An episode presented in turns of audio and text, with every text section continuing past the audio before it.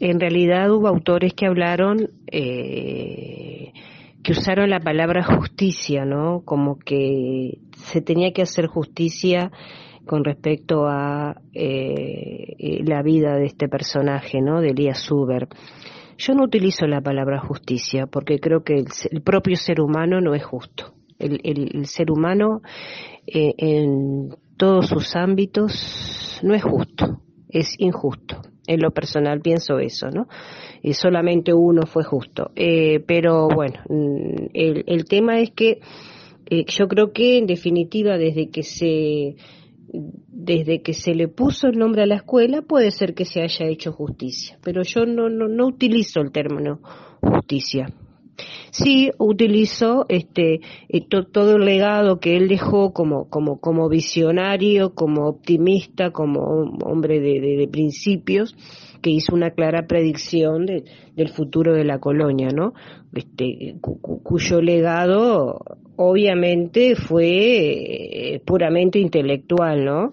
Este, y con, con, con, con una tenacidad, tenacidad, esfuerzo, valores en lo personal. Eh, con respecto a eh, en, lo personal, eh, eh, yo podría decir qué reflexión.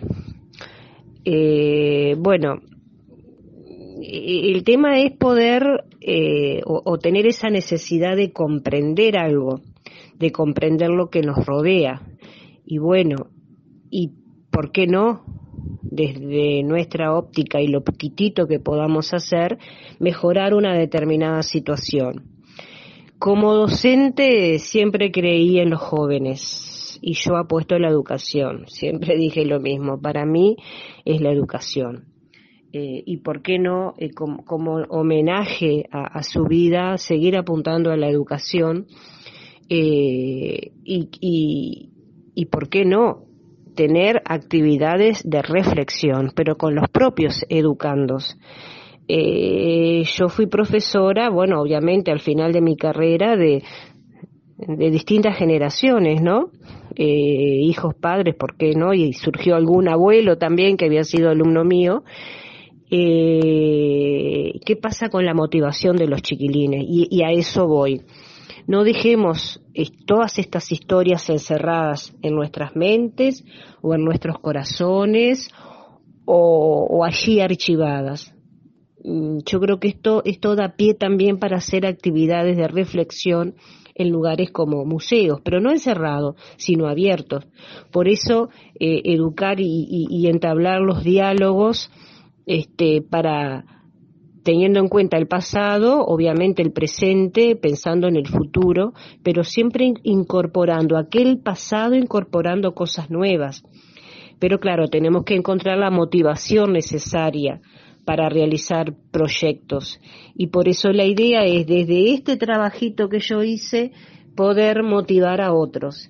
Y por eso ahora pensamos en, un museo donde se cuenten las historias, eh, que sean realmente ventanas que socializan la información, es decir, no de quedarnos ahí adentro en el museo, sino salir.